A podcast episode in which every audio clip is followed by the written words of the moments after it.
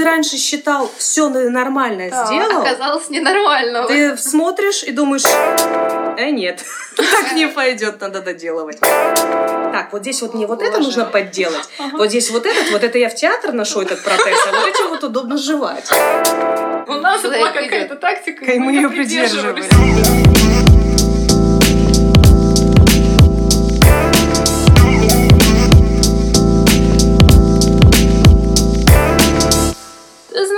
У нас сегодня в гостях? Анастасия Александровна Смолякова. Топовый стоматолог, хирург, лектор и просто безумно интересный человек, которого я очень была рада пригласить к нам в студию. Анастасия, здравствуйте. Здравствуйте. Очень рада видеть. Врачей безумно люблю. Отношусь с огромным-огромным уважением. И с каким-то таким трепетом даже. Потому что профессия достойная и требующая Концентрация, внимания, концентрации хорошего качественного образования. определенной души. Да. Вот так скажем. Ну, во-первых, я очень польщена. Спасибо за приглашение. Это для меня первый опыт звукозаписи. Надеюсь, что нам сегодня будет интересно. Обязательно. Даже не сомневаюсь. Это точно. Поговорим сегодня на профессиональную тему. На тему На гендера, тему профессии. гендера, профессии, конкретно в медицине. Сложная тема, друзья, сложная. Сложная, актуальная и, как ни странно, иногда, да, да. болезненная, которая не теряет свою актуальность и становится все более животрепещущей. Вот это интересно. Ну, начнем по порядку. И хотелось бы спросить у вас, Анастасия, почему? Почему же вы выбрали для себя именно медицину? Ну, все началось в детстве.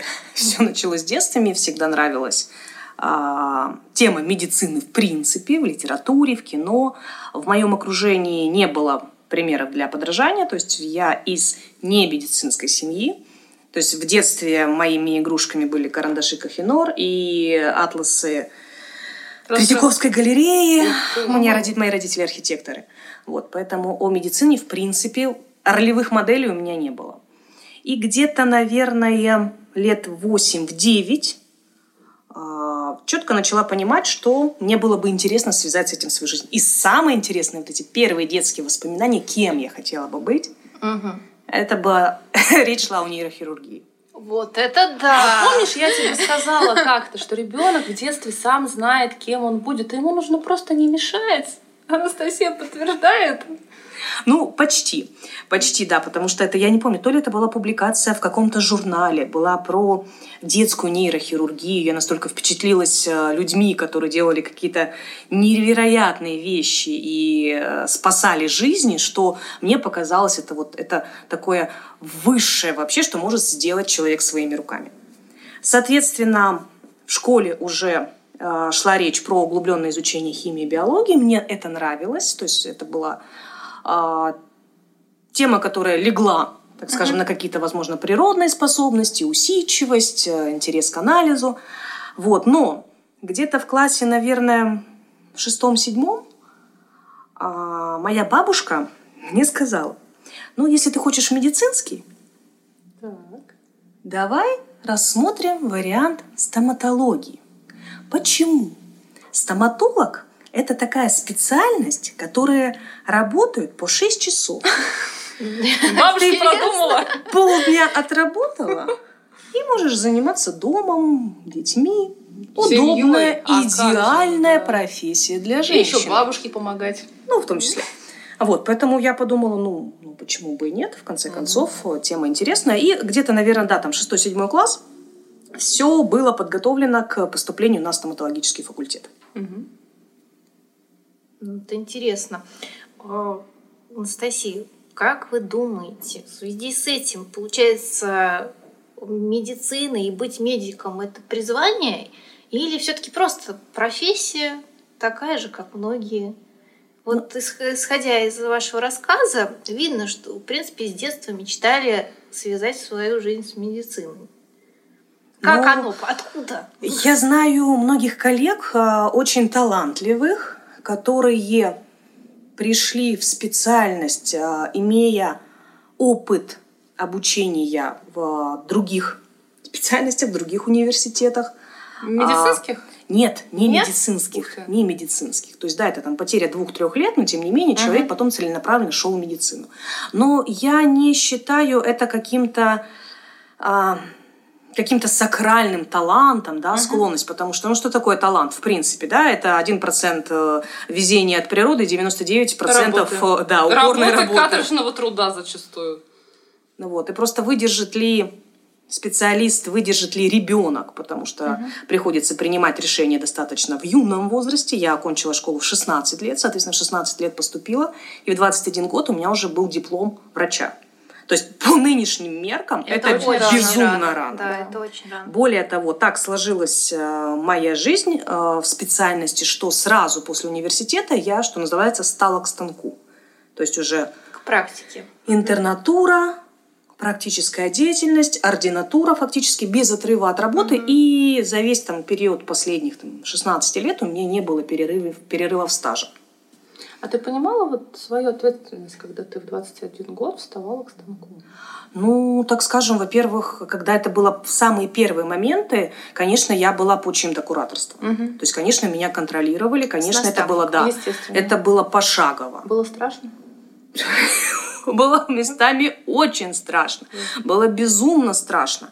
И э, в обнимку с учебниками, в обнимку с э, журналами, ксерокопиями журналов, потому что это 2006-2007 год, когда не было такого распространения информации. То есть интернет был, но в нем не было информации Ничего. той, которую сейчас можно найти Да. как бы без проблем. Да, вот интересно, было страшно доктору, а интересно пациенту, как реагировал на это, как он вам показывал свой страх или был уверен. 21-летняя девушка молодая. Ну, у меня была неплохая школа в тот момент, когда я начала свою практику. Это была ведомственная поликлиника, конкретно поликлиника Тихоокеанского флота. И у нас был весьма специфический контингент, который большей частью представлял собой матросов-срочников и пенсионеров. Так, Так. да, это, это интересные действительно пациенты. А, Матросы-срочники, которые а, смотрели на тебя реально открыв рот, но они были твоими, твоими ровесниками или даже младше. И я никогда не забуду молодого парня, который «А вы в перчатках работаете. А, у нашем, а в нашем селе как бы вот врач без перчаток. То есть это уже было для, был для них уровень, что Уже в хорошо. столице следит, региона, да. вот как бы, то есть уже как бы вопрос, насколько качественно, как бы, насколько а, я делала именно саму работу, здесь было сложно оценить, но мой подход к пациенту был оценен достаточно высоко. И, соответственно, самый, наверное, благодарный, самый сложный контингент – это Да. возрастные пенси- Да. пенсионеры, которые приходили там раз в пять лет, им отправляли путевку для получения съемного протеза. И вот они, бывало, приходили, мешок съемных протезов доставая, так и говорят, так, вот здесь вот мне вот это нужно подделать, вот здесь вот этот, вот это я в театр ношу этот протез, а вот этим вот удобно жевать. Под разные костюмы свои протезы. Вот так мы аккуратно подошли к э, гендеру Да. и к отношению девуш... к девушкам в медицине. Вот интересный момент, что ежегодно э, на первом курсе медицинских университетов подавляющее большинство Это это, девушки. девочки, Да. девушки. И дай бог, чтобы в группе там один-два мальчика было. Правильно, да? Говорю, у нас их было так и было. Трое, и это считалось Мужчин? как бы, да, да, Мгм. три мальчика, это считалось А вау. девочек больше 20, наверное. А у нас группы были, если мне не изменяет память, человек по 12. А, Хотя для мгм. медицинского университета это аномально большие группы. Большие группы, Большие, да, 12 да. человек. То есть это обычно 5-6 человек. Но при этом, при этом а, девушки редко выбирают именно хирургию. Почему так? Интересно. Почему так?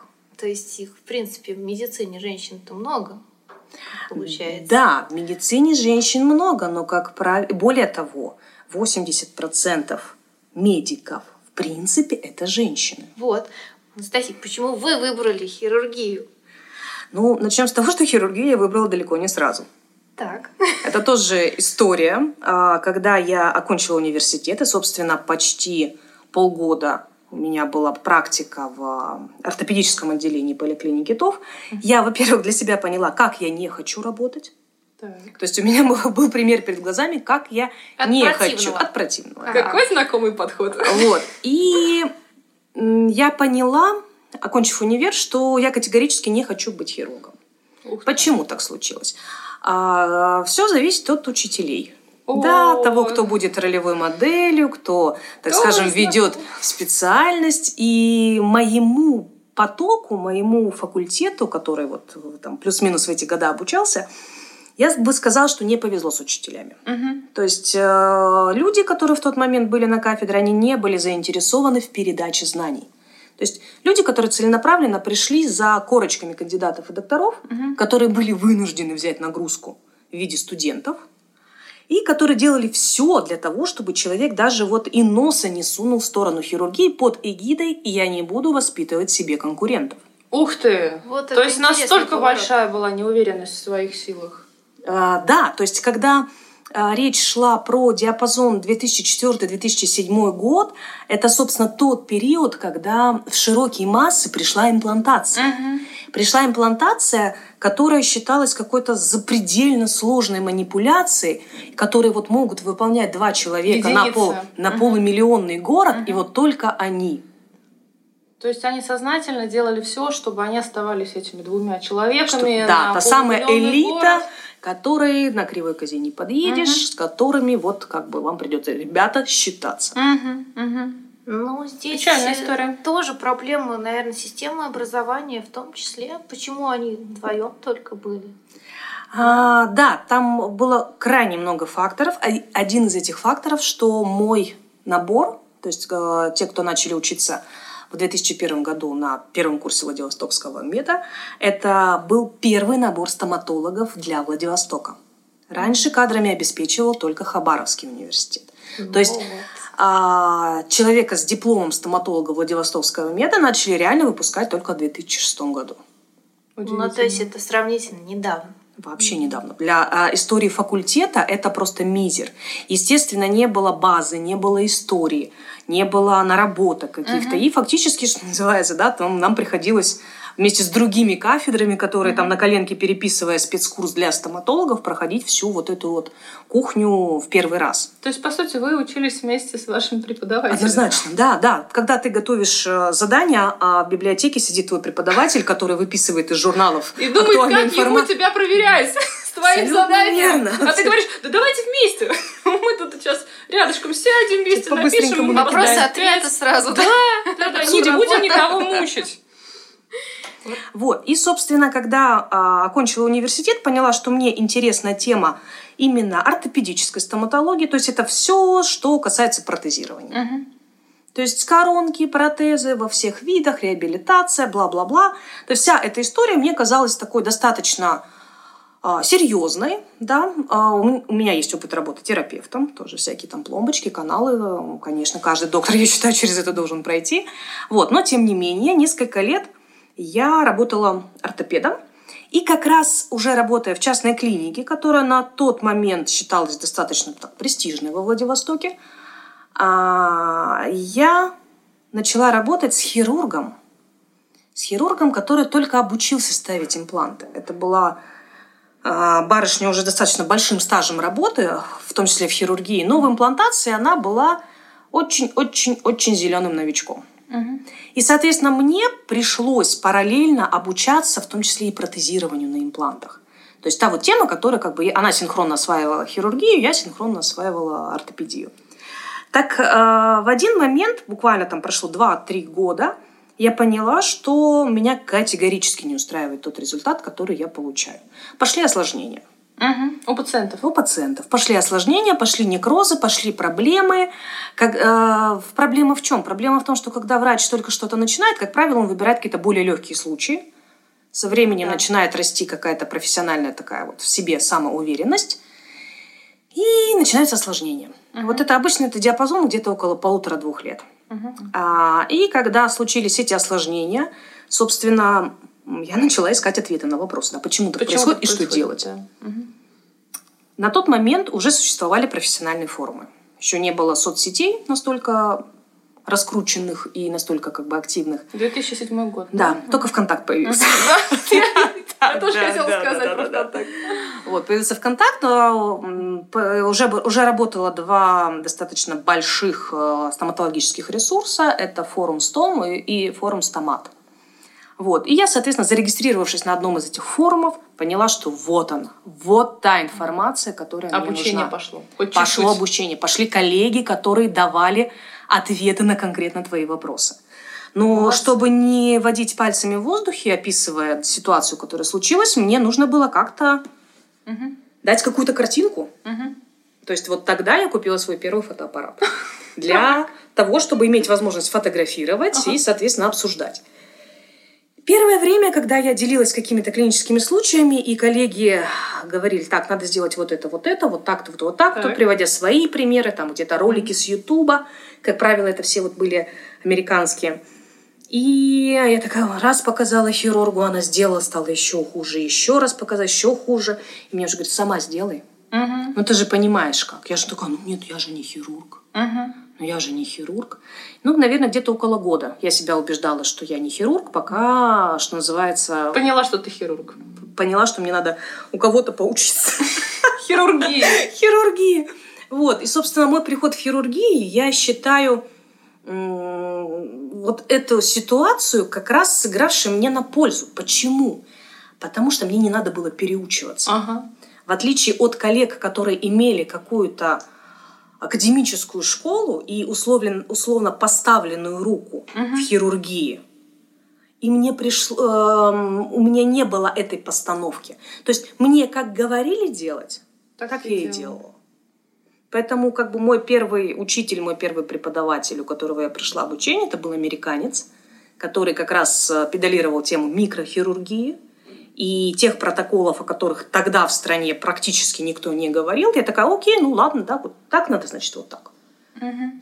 Анастасия, американец, мужчина, Мужчина. естественно. А в принципе, женщина-то в хирургии есть или нет? А, Если женщины в хирургию, куда они деваются, да? Да, А куда деваются куда они женщины деваются? в хирургии? Их же много вопрос. учатся, а потом они куда-то исчезают. Да, куда, куда, куда они исчезают. А, вообще, я бы не сказала, что в стоматологии там мало женщин. Другой вопрос, почему они не выбирают хирургические специальности. Вот, я к этому. да. Твое мнение. А, есть конк- есть э, специалисты, которые там, невзирая на медицинское образование, органически сложно переносят вид крови. Ну вот Есть бывает, да, такие. да, которые как бы согласны. Я буду делать там то-то, то-то, но все, что вот мне кровь, кровь, кровь, я сейчас упаду. Вот так, такое, такое бывает тоже. Вот. Дальше э, тема того, что э, стереотипы и предрассудки. Вот это, мне кажется, страшное. Парадоксальнейшая ситуация. Пару месяцев назад я э, в рамках выполнения требований мэра Москвы о всеобщей вакцинации нас обязали сделать прививку. Я, значит, там сделала первый, первый раз, там через 3 или 4 недели надо делать второй. Я прихожу, осмотр терапевта, врач-терапевт говорит, так, место работы специальности. Я говорю, так и так, хирург-стоматолог. Ага. Он выглядывает из-за стола такой на- оценивающим взглядом меня. Че, зубы можешь выдрать? Сил-то хватает? Господи. Вот, сил-то хватает. Первый вопрос. И, и здесь мы можем начать говорить о том, что стоматология хирургическая в ее современном исполнении это не про физическую силу. Это совершенно не про физическую силу. Современная медицина не про физическую силу. Ну, я бы, наверное, уточнила вот как раз у травматологов Вот кое-какие травматолог, нюансы. Да, вот травматолог э, с травматологами Там я од- одно дело вправить- близко. одно дело меня- руку, я а из семьи другое дело- травматолога. Да. У меня отец травматолог, и я с этим с детства э, сталкиваюсь. Там, да, но все равно они работают э, не в одиночку. Даже в травматологии. А стереотип остался. А стереотип есть. Но так стереотип этот формировался-то у нас сколько десятилетий? У нас вообще, в Столетий? принципе, да. В принципе, о том, что женщина может получить высшее образование, когда мы начали говорить? Вот, а помните, ну наверняка помните, первая женщина-хирург, она вынуждена была скрывать то, что Свою она женщина. Джеймс Берри. Боже. На самом деле не Джеймс, а женщина. Иначе она просто не могла отучиться в университете, потом начать работать хирургом военным. Нельзя было.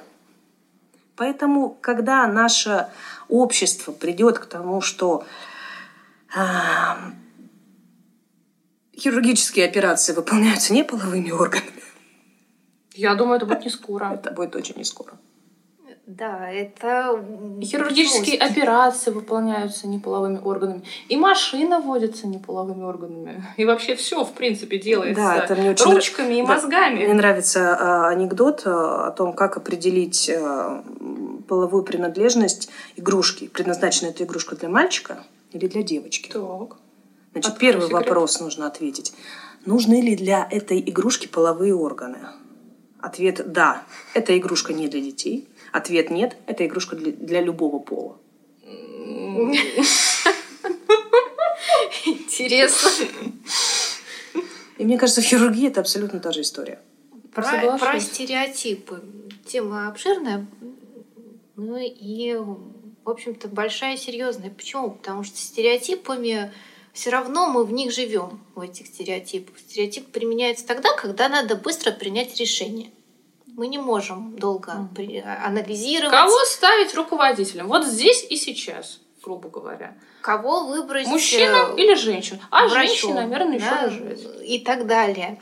И тут вопрос, почему к женщине конкретно такое отношение? Потому что женщина ассоциируется с чем-то мягким, таким нежным, э, с теплотой, Податливым. податливостью. Пластичным. А мужчина это более такое напор. жесткое существо, скажем так. Поэтому, конечно, когда мы видим кровь, э, боль и тяжелые там, именно травмы, э, получается, что мужчину как-то проще рядом с этим поставить, чем женщину. Но это опять же те же самые стереотипы, что для девочек нужны куколки, для мальчиков нужны машинки. Мы воспитываем эти стереотипы в своих детях. Да, мы Абсолютно их э, правильно. ретранслируем и Да. дальше. Ну, Поэтому понятно. замкнутый круг. О, в женщине сочетается и жесткость, и мягкость. Вот как у вас, Анастасия, получается в профессиональной сфере проявлять необходимую жесткость, а при этом, выйдя на улицу, Оставаться человеком. да, оставаться мягкой женщиной. Ну, я воспринимаю свою специальность исключительно как специальность. То есть, если говорить про э, восприятие проведенной операции, например, да, то есть, когда мне говорят, ой, как ты вот не боишься, как ты вот, а если то-то, а если то-то. Ну, любая операция должна быть запланирована. То есть, ты изначально планируешь, как она должна быть, какие варианты, где может что пойти не так. И, соответственно, готовишь себе пути отступления. Вариант А, вариант Б. Да, вариант С, если бы вариант Б не сработал. Поэтому мне сложно сказать, как вот, насколько мягко или не мягко я оперирую. Более того, мне без разницы, кого я оперирую, мальчика Мгм. или девочку. То есть в этот момент эм, Важен процесс операции. однозначно. Мгм. Важен, важен процесс операции, важна, важна скорость работы, важна работа моего помощника, моего ассистента, а, важно, важен результат, важно соблюдение пациентом правил и, и, а, мой- моя способность донести пациенту важность проведенной манипуляции, необходимость соблюдения всех послеоперационных назначений, например. Мгм. То есть здесь говорится о том, что насколько мягко или не мягко как бы я могу сделать. Да, я могу, особенно все, что касается моего ассистента, там периодически его построить. Мне кажется, нужно просто уметь объяснить так, чтобы поняли. А уж как ты это будешь делать? Мягко, жестко. Это второй вопрос. К каждым людям свой подход. Я знаю очень э, жестких женщин, и я знаю очень мягких мужчин. И сказать, что они как-то проигрывают. Да, Мгм. да, да. То есть в работе. Мгм. И сказать, что кто-то делает лучше, кто-то делает хуже, отнюдь. Если показать фотографию выполненной хирургической работы и спросить, мальчик это сделал или девочка, поверьте, никто не угадает. А вот, кстати, ведь это, это же правда. По специалисту судят не по полу, а по качеству работы. Это Должны судить. Когда человек понимает. Но на самом деле э, у пациента есть только один критерий оценки доктора. Так. Какой? Как он с ним общается. Вот. Доверительное Я хотела спросить вопрос доверия. Очень, вот особенно для врачей, Мгм. важная тема. И хотелось бы уточнить, кому доверяют-то больше, женщинам или мужчинам? А, Я бы сказала, что, наверное, доверяют тем ко- врачам, которые умеют правильно общаться. С Опять же, объяснять. Объяснять. Правильно общаться. А, Это достаточно болезненная тема в современной медицине, в принципе, не только в стоматологии, тем более не только в хирургии. И несколько лет назад я попыталась заняться этим углубленно, Мгм. потому что поняла, что в каких-то моментах мне не хватает знаний, не хватает понятия того, что происходит. Потому что распространенная ситуация, когда приходит э, пациент с каким-то психотипом, с которым ты можешь легко найти общий язык. Где-то пошутить, э, где-то наоборот сказать более строго. Человек все, человек тебе доверился, и мы начинаем работать. Мгм. Или наоборот, человек приходит, и ты чувствуешь вот это вот какое-то недоверие, скептицизм, и ты вот как рыба об лед просто ну, не понимаешь, как сломать вот эту вот волну недоверия. При этом ты видишь твой коллега, который объективно что-то, например, делает не так, как ты. Ну, он кричит, допустим, и Да, не понимает. Да, а человеку нравится, а пациенту нравится, что именно. Травмированный пациент пришел. Он понимает только если на него кричат. Вот. И поэтому несколько лет назад я прошла обучение по Калгари-Кембриджской системе консультаций, которая считает, что вообще обязан пройти каждый доктор вне зависимости от специальности.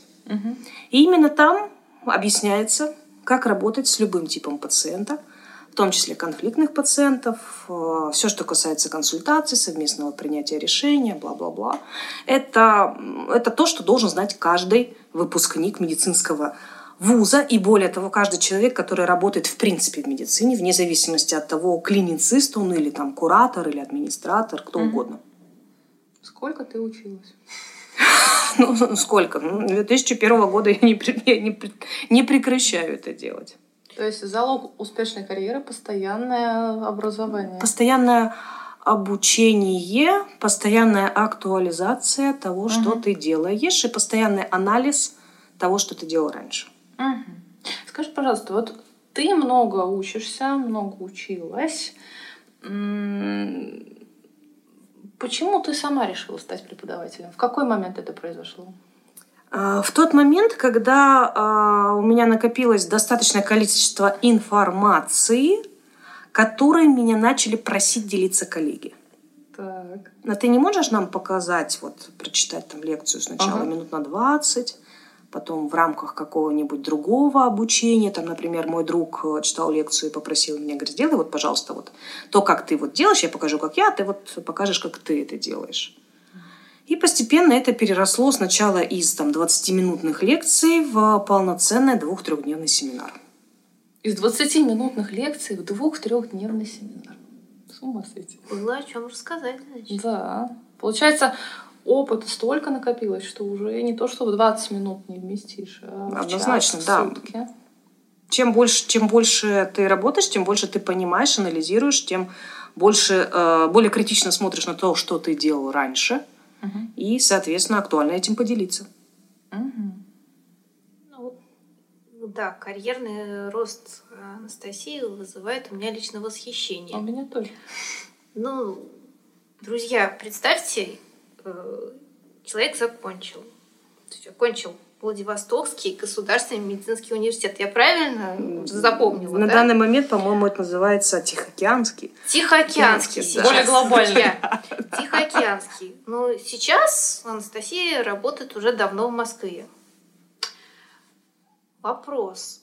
Это же надо иметь определенную смелость взять и переехать туда, где уже очень много конкурентов. Ну, я бы не сказала, что конкурентов э, много даже сейчас. Так. Хотя 9 лет назад этих конкурентов было еще меньше. То есть это очень узкая специальность, то, чем ты занимаешься. Сейчас э, за последние годы она становится все более популярной, и Мгм. все больше врачи приходят к тому, что да, нужно делать э, в Ты том числе популяризируешь это. отрасль. На самом деле так Да. было. Да, да. Это была одна из задач. Твоих личных. Да, да. Для того, чтобы вот те манипуляции, которые делаю я, мог сделать любой доктор. Мгм. Вот, поэтому у меня честно говоря, не было страха, что я останусь без работы, что у меня будут какие-то конкуренты. Конечно, а, были люди, которые очень хорошо ко мне относились, и которые говорили в 2012 году, что ты делаешь, куда ты собираешься, там, там все такие, там вот э, куда ты вот ты вот такой вот эксклюзив на Дальнем Востоке, к тебе уже ездят из других городов, а там ты будешь э, обычным доктором. Где родился, там и пригодился, не высовывайся вообще. В том числе. Вот. И когда мне предложили, э, так скажем, поработать клинике в Москве, параллельно предложили в Санкт-Петербурге. Мгм. Я съездила, пообщалась с руководством в одном городе и в другом городе, поняла, что в Москве мне предлагают чуть более широкую сферу специализации, то есть заниматься не только хирургией, но и ортопедией, то есть реализовывать что хочешь, что делай. Это было где-то так. Поэтому я приняла решение остаться в Москве. То есть мне было объективно без разницы, куда переезжать. Просто хотелось переехать? Просто хотелось иметь возможности для профессионального роста, более быстрые. То есть Чем? ты понимала, что во Владике где-то уже потолок близок? А, во Владике близок потолок раз. Во-вторых, все обучения В столицах. в столицах. Да, то есть это плюс 8,5 часов лета, плюс джетлаг, плюс э, расходы на дорогу, гостиницы, все да. остальное, помимо самой учебы. Плюс невозможность, как правило, оперативно отреагировать. Тут раз, ох, хоба, такая-то вот учеба, там вот быстренько Мгм. как бы набрали группу. Нет, это Да. было э, более того. Друзья, из врач обязан вылет. всегда Да. учиться. Просто это короткая Все ремарка, что это всегда учиться. требуется. Да. Ну, у врача это обязательное требование. И Да. самое обидное во всей этой истории как раз была не только недоступность информации, но и недоступность технологий. То есть для того, чтобы заказать какую-то специфическую финтифлюшку, Коробочку работы? для ждать. работы какой-то инструмент, мне нужно Надо было ждать, да. однозначно один этот инструмент вряд ли бы мне кто-то отправил. Из Москвы. Из Москвы. Владивосток. Более того, Да. в- на тот момент большинство а, штучек, которые заказывались за границей, шло через Москву. Например, Мгм. чтобы что-то заказать из Кореи, Мгм. оно шло сначала в Москву, проходило таможню, а потом шло в Это Владивосток. ж какой длинный путь у коронок. 3-4 месяца инструмент – это самый вообще быстрый вариант. И Москва, да, где ты можешь Да. утром позвонить и вечером тебе привезут. То есть тогда уже все это было налажено. Однозначно. Ну вот, кстати, о сложностях в профессии. Какие еще были сложности? Ну, понятно, из-за локации были банальные сложности в том же инструментарии там, и так далее. А что еще? А, что еще? А, я думаю, что определенной вехой в моей работе как специалиста стал 2013 год, когда я села полноценно работать с операционным микроскопом. Мгм. То есть это то, та чему... самая микрохирургия, Да, получается? Мгм. Та самая микрохирургия, которую я с 2011 года выполняла, используя бинокуляры. Это такие стоматологические лупы Мгм. с четырех с половинократным увеличением. Вот. Но понимала, что необходимо качественно другое увеличение, которым стал операционный микроскоп. То есть в чем проблема работы с микроскопом? Проблема в том, что Да много там проблем. а, ты, ты сидишь не в той позе, ты видишь совсем не то, что ты видел раньше. Ты более того, ты начинаешь просто видеть. Вот, видеть. Я тоже об этом хотела сказать, что начинаешь раньше, есть, по ранее сути, не видел. Ты боковым зрением как-то начинаешь? Нет, Да нет, э, ты с- просто проблема так в том, не видел что раньше. А. то, что ты раньше считал все нормально Так, сделал, Оказалось ненормально. ты смотришь и думаешь, э, нет, так не пойдет, надо доделывать. И первая проблема, с которой сталкивается доктор, это увеличение рабочего времени. То есть, если тебе на манипуляцию требовалось, например, там 40 минут. То от полутора часов. Потому что больше деталей, больше Потому что ты ты больше, ты можешь увидеть, сделать то, что А. ты можешь сделать, только то, что ты видишь. Мгм. Да. Мгм. А тут, получается, ты видишь все. Почти, да. Она увидеть может только то, что ты знаешь. А то, что не знаешь, остается неведомым. Да, да, да. Да. И это, ну, скорее всего, не единственная проблема. То есть новые технологии, которые приходят, они, конечно же, открывают э, ряд вопросов для и образования, и для навыков специалиста и так далее. А что еще? Как коллеги воспринимали? Э, А. бы- Была ли какая-то вражда?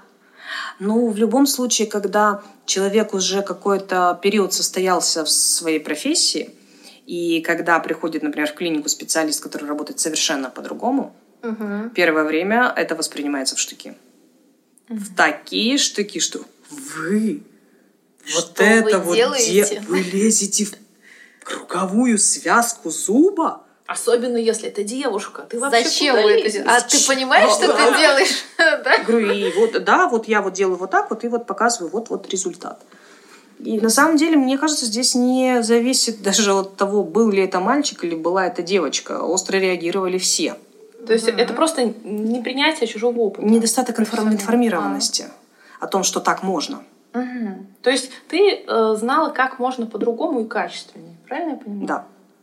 Не любят в России инновации. Не любят. Не только. Это страх. Определенный страх тоже. Страх того, что твой опыт уже недостаточно ценный. В том числе и это, да. Мгм. Поэтому для меня было ам, большим открытием, когда более опытные коллеги, и Мгм. до сих пор это такой определенный фильтр, да, а, видят те работы, которые де- сделала я, просились постоять у меня за спиной, хотя я знаю, что у него там стаж на 10, 15, И 20 посмотреть. лет. Посмотреть. Более того, они меняли а, свою работу, Так. делая что-то, да, и я вижу, что у них получается. И потом один э, мой друг говорил, слушай, говорит, я когда вот это вот все увидел, говорит, я не мог понять, почему девочка с нулевым опытом делает то, что у меня пять лет назад не получалось, а у нее получается. Мгм. Где она делает по-другому? И Да. вопрос тут главный, почему девочка делает? Или почему все-таки у человека опыта еще нет, а он уже делает? Ну, Где здесь акцент? а, мне, наверное, до определенной степени везло. То есть э, не было разделения такого, делает это девочка или это делает мальчик. Уже потом, когда ты выходишь немножечко там за рамки а, какого-то узкого круга профессионального общения, ты выясняется, что оказывается есть стереотипы, которые говорят о том, что женщина хирургом быть не может. Причем публично. Публично, да. Более того, публичные заявления от публичных людей, От коллег именно? от коллег, от хирургов. Вот не- это интересно. Не от, например, а, людей другой специальности. Я бы вот поняла, если бы твой папа травматолог, как бы мне сказал. Вот, возможно, здесь бы я, конечно, с ним согласилась. Ну, внутри, конечно, нет, но, наверное, да, публично говорю, конечно, я вот там вправить э, какой-нибудь перелом, там, да, какой-нибудь сделать сложный остеосинтез, конечно, вот, наверное, это вот не для меня сейчас на данном этапе развития. Но если мне надо, я пойду еще выучусь. Но это другой разговор, да. Я знаю э, врачей публичных. э, э, пару тройку месяцев назад я слушала шикарное интервью врача-проктолога. Так. Это уже интересное Да, начало. а, и он... Все профессии. Да, да, да, да, да. Его спрашивали, как вы выбрали проктологию, в принципе, да? Да, вот Помимо тоже. как бы такой вот деликатной зоны, да, а, он говорит, один, одним из факторов э, выбора именно этой специальности было то, что у нас короткие операции. А, ну, так молодец, сообразительный. Вперед 20 думает. минут, 20-30 минут на Да, пациента. не 5, не 6 часов. Да, говорит, ты не, ты не устаешь за это время, и ты работаешь сидя. Как- Какой продуманный человек. это ж. Поэтому, когда этот специалист начал описывать свое профессиональное становление, и он начал говорить о том, что к окончанию ординатуры у него был личный опыт около трех тысяч проведенных операций, Ого-го. то есть он работал с- в специализированном центре, куда со всей России отправляли людей с, этой- с- со специфической патологией. То есть молодой человек к моменту выбора своей специальности сделал для себя выводы. Я хочу работать. Сидя. удобно, Мало. быстро, Да. Да немало, все врачи немало работают. Это... но тем не менее, как бы, да, 20-30 минутная операция в стоматологии практически та же история. Даже Операция звук лечится порой час, например, кариес. час, убирается. два, три, четыре Да. часа, да, но это, ам, это не ургентная специальность. Мгм. Мгм. Это, это то, когда ты можешь запланировать, распределить свое время. Естественно, если я предполагаю, что у меня будет несколько Плановое. многочасовых операций, я не буду писать их в один день. Мгм. Я буду распределять свои силы, потому что я знаю, что в течение первых 20 минут у меня будет максимальная концентрация внимания. И к моменту уже прошествии определенного времени ты понимаешь, что твое внимание рассеивается, и ты не- недостаточно качественно будешь работать вне зависимости от того, мальчик ты или девочка. У тебя хороший контакт с собой. Сейчас будет от меня сложный вопрос. И что касается касаемо близких людей. Вот если, не дай бог, конечно, но потребуется экстренная операция для близкого, любимого человека. И встанет выбор. Вот два врача. Мужчина, женщина. Кроме этого, все идентично. Опыт работы, образование. Кого выберет Анастасия? Хороший вопрос, потому что здесь я бы разделяла э, выбор врача лично для себя и выбор врача для кого-то из моих близких. Именно для близкого, любимого для человека. близкого человека. Я бы выбрала наиболее эмпатичного доктора. Неожиданный Мгм. ответ. То есть пообщаться надо было бы с доктором, правильно? Доктор, который э, сумел бы донести до моего близкого всю необходимую информацию, и которому у него было бы сформировано определенное доверие. То есть объясню почему.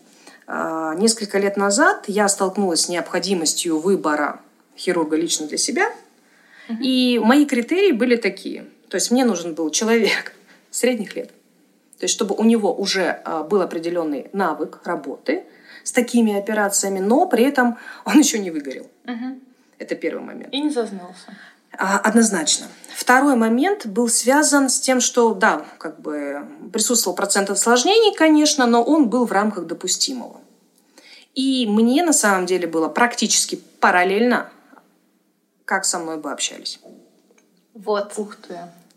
вот. Потому что я понимала, зачем я шла. Ну, то это глубокий очень анализ. Это Мои близкие, будет? которые, так скажем, э, меньше в этой теме, да, как бы им, им вот важно, чтобы доктор после операции зашел, чтобы там уделил пять минут, объяснил, что И происходит. это лечит э, не И хуже. Слово лечит. Не хуже. Это очень помогает в реабилитации. Таблеток. Внимание доктора. 80% успеха хирургических операций зависит от самого пациента. Да. Хочет он выздороветь или не хочет? Хочет ли он, чтобы его Доверяет или реабилитация была мучительной или не хочет? То есть, ну, Поэтому если это будет мальчик, Так. окей. Если это будет девочка, без проблем. Так, еще интересный вопрос. Основные качества или черты личности, лучше даже так сказать, которые, на ваш взгляд, могли бы помочь именно врачу в профессиональной деятельности? Ну, здесь, опять же, достаточно широкий спектр качеств, как в любой специальности. Да? То есть это целеустремленность, это определенного рода профессиональное любопытство, это возможность анализировать. Я не говорю сейчас про какие-то моторные физические навыки, да, которые просто вырабатываются путем определенных трениров- тренировок. И я, наверное, все-таки сказала про интерес с- к специальности и интерес к новому. То есть нужно искренне любить свою профессию, свою специальность, чтобы стать в ней специалистом. Однозначно, нельзя дело, которое ты не любишь, делать постоянно, регулярно и хорошо. Мгм. Ты в какой-то момент ты войдешь в клинч просто со своим организмом. Мгм. Вот это важное уточнение. А должна быть какая-то миссия у доктора? Миссия спасти всех. Обязательно Да? должна быть у кого-то какая-то миссия. Какая-то Миссия с миссия. чем? У нас была какая-то тактика, И мы ее придерживались. да. Какая-то тактика должна быть сто процентов. Насчет миссии я бы, ну, по крайней мере, все, что касается стоматологической реабилитации, мне, мне, мне сложно сказать. Да, конечно, мы не спасаем людей а, как нейрохирурги, когда от проведения или не проведения операции Ну, зависит да-да. жизнь человека. Вот, но мы можем повысить качество его жизни. Это очень важно. И я почему задала такой именно вопрос, потому что услышала именно, когда Анастасия говорила о переезде в Москву, что была идея научить других врачей делать то же, что и... Что она умеет. Да. И это, по сути, и есть миссия. Ну да, тема популяризации, и, конечно, мне безумно приятно, когда те люди, которые у меня учились, э, получают результаты. Хороший результат. Да. То- те результаты, которые должны быть. Причем это вне зависимости от их первоначального опыта. Ну, собственно, возвращаемся к гендеру, К самой главной теме. главной теме выпуска. Почему эта тема до сих пор актуальна у нас? Хотя 21 век вроде бы. Москва. Чудо технологий, Москва. Как так вышло, Анастасия? Как вы решились? И, я бы сказала, с охотой согласились на Очень нашу быстренько. тему. Наверное, была какая-то ситуация. Наверное, что-то случилось. Да. Какой-то триггер сработал. Что-то сработало. А, Да, ситуация была, и для меня это стало тоже своего рода неожиданностью, когда несколько месяцев назад один из э, достаточно известных, публичных э, личностей в сфере стоматологии предложил мне поучаствовать в прямом эфире. Так. В прямом эфире с темой «У хирургии не женское лицо». Вот Вау. это предложение. Я не знаю, как на это реагировать. Тут сложно отреагировать нормально. Да. Я, наверное, поняла, о чем он хотел поговорить, да, как раз вот тема гендеров, тема стереотипов. Мгм. Ну, название А, сразу. Да, и когда мне написал его СММщик, э, я говорю, я согласна принять участие в эфире, но с э, тем условием, что вы измените формулировку темы. Мгм. Ну и как? И тишина. Все? Исчез СММщик? А, хирург? СММщик, более того, он потом провел этот э, эфир на, на эту тему, найдя ам, того, кто согласился это сделать. Женщину или? Женщину. Однозначно, да, это женщина. Ее это название не смутило. Однозначно.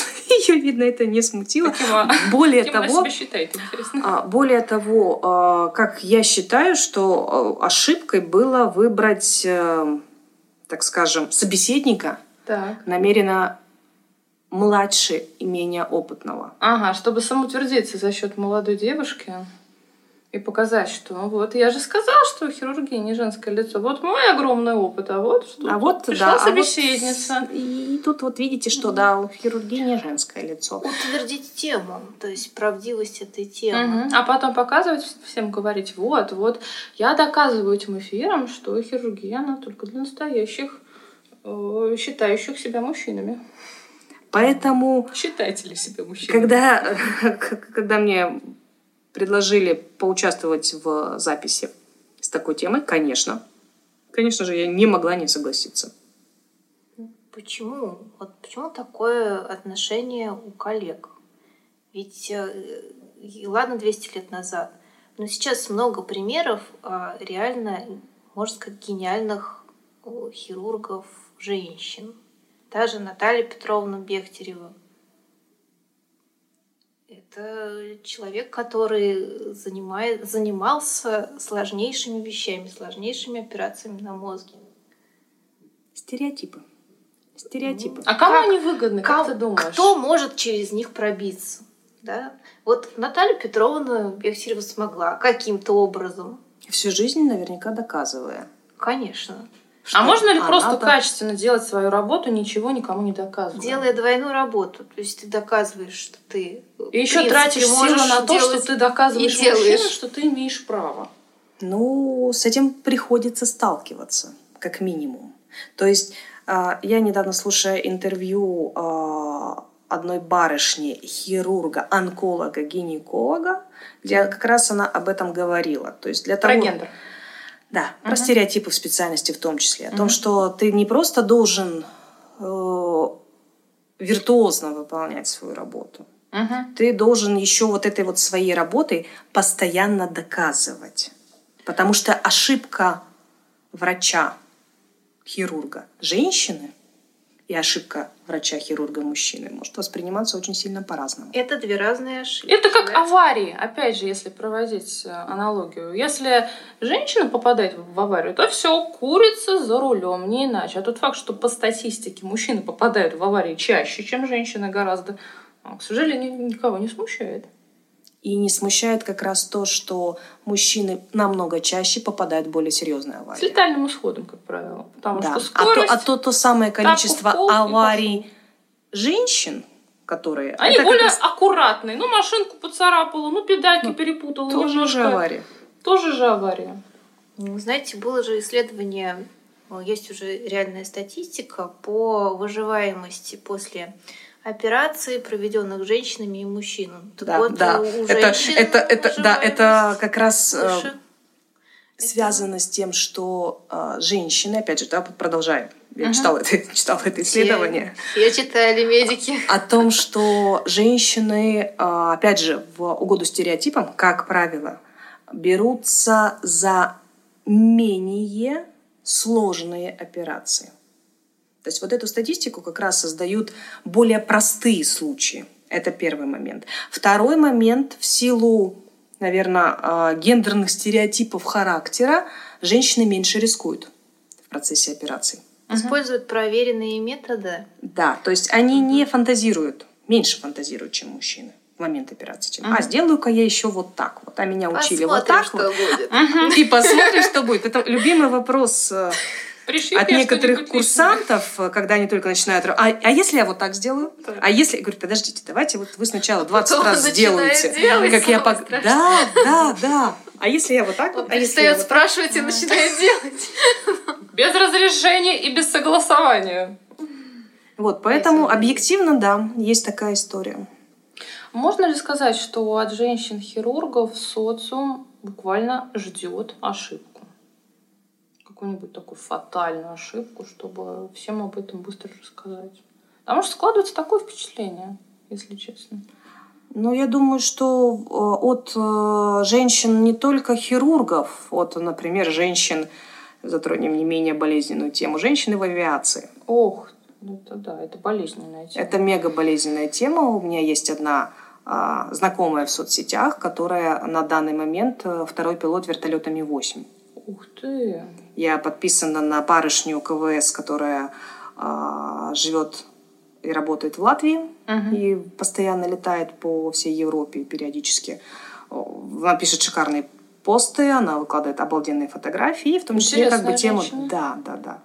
Вот. И я скажу, что тема гендера в авиации стоит еще более остро. Мгм. Потому что если к хирургам женщины, ну, маломальски привыкли, да, их всего Начали 20%, привыкать, да, ну, хотя бы что-то вот уже, Мгм. то когда несколько лет назад а, знакомый мне специалист, Мгм. хирург, выложил в соцсети, а он очень активный, у него очень много подписчиков, очень много людей это увидело. Так. А, он, э, момент, когда он заходил на борт самолета Мгм. через телетрап, там же вот как бы окошки, да, и Мгм. видно, что происходит в кабине пилотов. И Мгм. пока там стюардессы проверяют эти вот бирочки, квиточки, посадочные талоны, а, пилоты проходят предполетный чек. Так. То есть как проходит предполетный чек? Это два пилота, Мгм. там, КВС и второй пилот, а, по утвержденной схеме не просто смотрят, все ли в порядке, Мгм. а проговаривают, озвучивают, а второй человек должен сказать, что да, проверено, там бла-бла-бла, проверено. И это два списка, два планшета, и вот бла-бла-бла, Мгм. то-то, то-то, чек, то-то, то-то, чек. Вне зависимости. Чтобы убрать человеческий фактор, чтобы там что-то где-то вылетело из головы, бла-бла-бла, это правила, написанные кровью. Озвучивают под запись, скорее всего. что- Я не знаю этих нюансов, но так или иначе себя. выглядит это так, что два человека сидят с планшетом Мгм. и переговариваются. Мгм. И, значит, в этот момент этот э, молодой человек, заходя на борт, видит э, полупрофиль Мгм. сидящего за штурвалом человека, женщин, у нее были длинные волосы собранные, Мгм. с планшетом, Мгм. когда проходит этот предполетный чек. Так. Значит, он фотографирует это, выкладывает в свою соцсеточку с надписью «Мне стало страшно лететь на этом самолете, потому что, видимо, она только читает к нему инструкцию». Ну, он же свою глупость продемонстрировал. И я так хотела ему написать, вот знаешь, я так вот хочу, чтобы твоя дочь стала пилотом, Мгм. а какой-нибудь Мгм. пассажир сфотографировал ее в этот момент и выложил Ага. в соцсети на общее обозрение с таким комментарием, как это сделал ты. Ох, сложная тема. Нужно же понимать, что такая отчаянная мизогиния, она существует не только по отношению к женщинам-стоматологам, она, скорее всего, и в семье активно проявляется. И мне, в принципе, жалко, если у таких мужчин есть девочки в семье.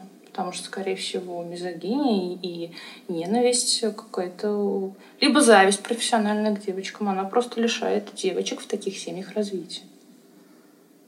Один из вариантов. Поэтому вопрос, откуда растут стереотипы и откуда они могут начать исчезать. Из семьи. Из семьи. Из семьи. Да. Просто когда папа скажет своим дочкам, ты умная, ты можешь добиться всего. Ты можешь работать там, где ты захочешь. Да. И Ты, в принципе, можешь успешно. успешно. У тебя руки развязаны в любой профессии. Хочешь, хочешь хирургом, будь хирургом. Хочешь пилотом авиации, будь классным пилотом авиации. Я тебя поддержу. Ты все сделаешь. Пару месяцев назад я посмотрела выпуск на Ютубе, который назывался, по-моему, «Не женские профессии». И одна из героинь, с которой записывали интервью, была профессиональным спасателем. Профессиональный спасатель на воде. Достойнейшая профессия. А, уникальная женщина, у которой своя школа подготовки спасателей. Почему она была вынуждена уйти из специальности, с гос, так скажем, службы? Потому что энное количество лет назад было распоряжение московского руководства о том, чтобы убрать женщин-спасателей. Ну, они же заботятся о них. В кавычках. Вот. И в результате, она говорит, самое смешное, что сейчас а, на большинстве объектов работают мои ученики. Говорит, я не Мужчины? могу там работать. Да, я не могу там работать. Более опытный, более квалифицированный, местами даже более подготовленный человек. Ну, она использовала кризис на благо своего роста. Молодец. Могу только восхититься. Но это же не один пример. Это не один, к сожалению. Таких очень много. вопрос под занавес, наверное, уже. Жги. Вот зная все сложности, которые есть в этой профессии, и имея возможность вернуш- вернуться назад прошлое, вот выбрали бы вы медицину для себя? Однозначно да. А хирургию? Однозначно да. Но, скорее всего, это была бы не стоматология. А что? Э, Дело в том, что стоматология, в принципе, она немножечко ограничивает выбор дальнейших медицинских специальностей для специалиста. Да, трудно не согласиться, да. Да, поэтому, скорее всего, это если бы э, мои мозги вернуть на 15 там, 20 лет назад, да, как бы и был бы и был и с полным отчетом о происходящем, скорее всего, это было бы э, вариант лечебного факультета и, скорее всего, не в России. Ну что, друзья, с нами была Анастасия Смолякова, Великолепный доктор. харизматичная, прекрасная Прекрасный Женщина. оратор. Чудесный друг. От себя добавлю. и замечательный лектор. Мы уже не говорим о том, что прекрасный доктор. Да.